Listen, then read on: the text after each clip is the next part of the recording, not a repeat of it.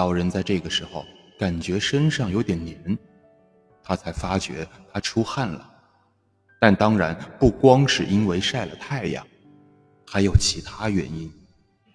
鱼每回沉着平静地拐回来的时候，老人总会收回一点钓绳。就凭这一点，他确信再兜上两个圈子，就能有机会把鱼叉扎进去了。但是我必须把它拉得很紧、很近才行呢。老人想到那个时候，无论如何，我一定要记住，千万不能扎他的脑袋。我该一下子扎进他的心脏。要沉着，要有力，老头儿。老人自言自语地说着，又兜了一圈，鱼的脊背露出来了。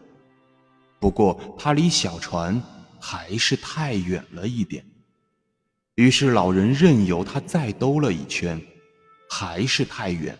然而，它露出在水面上，比较高了一些。凭借他多年的经验，老人深信，再收回一些钓绳，就可以把它拉到船边上来了。他早就把鱼叉准备好了。就搁在一只圆箩筐内，插上了那卷线，线的一端紧紧系在船头的细缆绳上。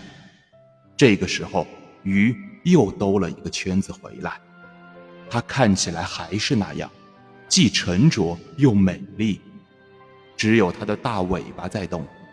老人竭尽全力地把他拉得更靠近了一些，有那么一小会儿。鱼的身子似乎倾斜了一点儿，但是没过多久，他竖起了身子，又兜起了圈子来。